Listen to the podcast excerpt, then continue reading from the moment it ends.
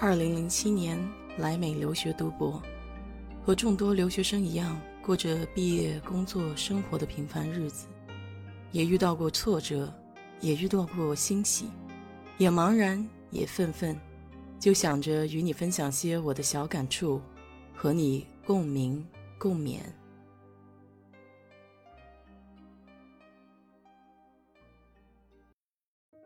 嗨，你好，我是 DJ 水色淡子。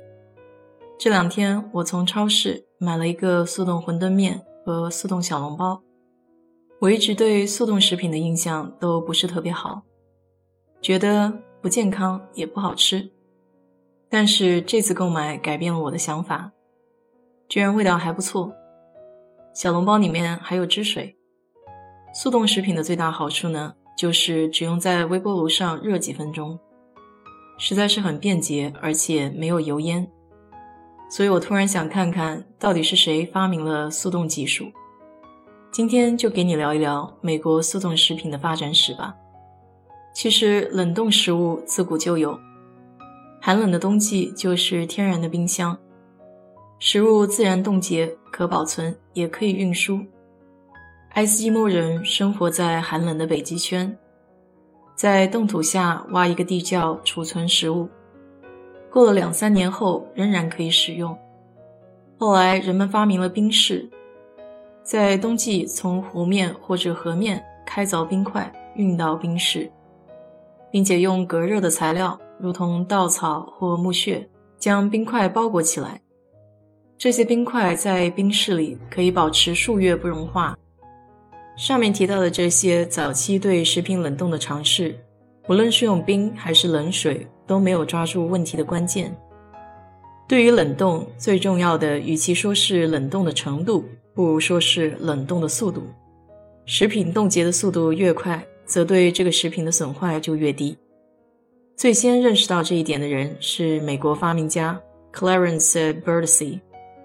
因此，历史上把他作为发明了冷冻冷藏技术的人。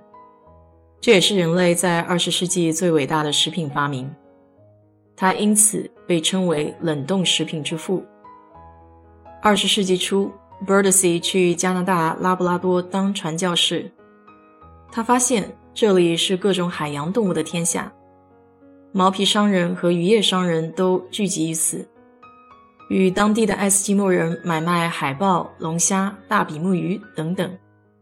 拉布拉多的冬季非常寒冷，气温可低至零下三十度，鱼类在这种温度下可以快速被冷冻。快速冷冻的鱼肉在解冻之后，肉质可以保持冷冻之前的新鲜度。发现了这一点的 Birdsey 决定在美国重建这种速冻方式。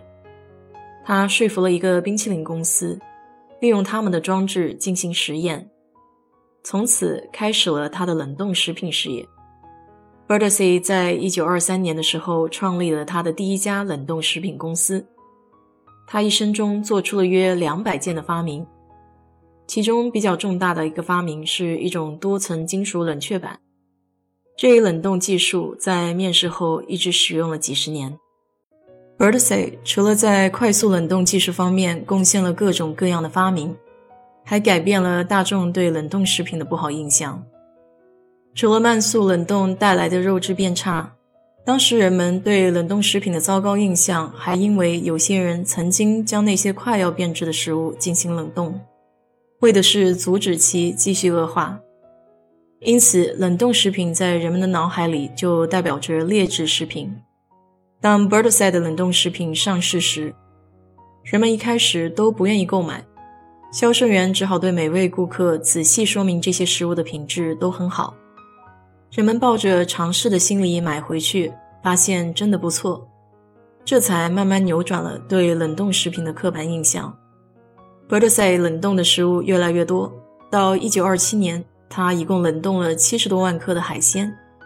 然而，当时的零售商店并没有冰柜，卡车或者火车也都没有配备冷冻设备。第一家购置冰柜的零售商出现在1928年。虽然当时冰柜很贵，但是有了它，零售商可以保存食品，并且减少因为食物变质而带来的损失。接下来，Birdsey 针对二十七种不同的食品研发了冷冻方案，并且向各个国家推广冷冻食品，承诺人们可以吃到反季蔬菜，内陆地区的人们也可以吃到新鲜的海鲜。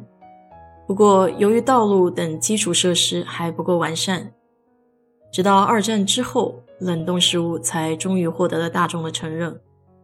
冷冻食物的大幅增长还有赖于二十世纪四十年代到五十年代越来越大的超市不断涌现，冷冻食品成为超市的标配类别。如今，速冻面点、冷冻肉类、冷冻海鲜等等食物都丰富了人们的日常饮食。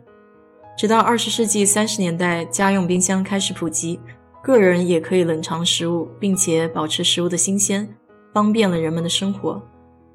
在过去的几十年中，美国的食品消费已经从在家做饭转变为在餐馆吃快餐，从费时的食品制作转为方便食品，即使是在家，也依赖像冷冻、罐头等等这样类似半成品的即食食品。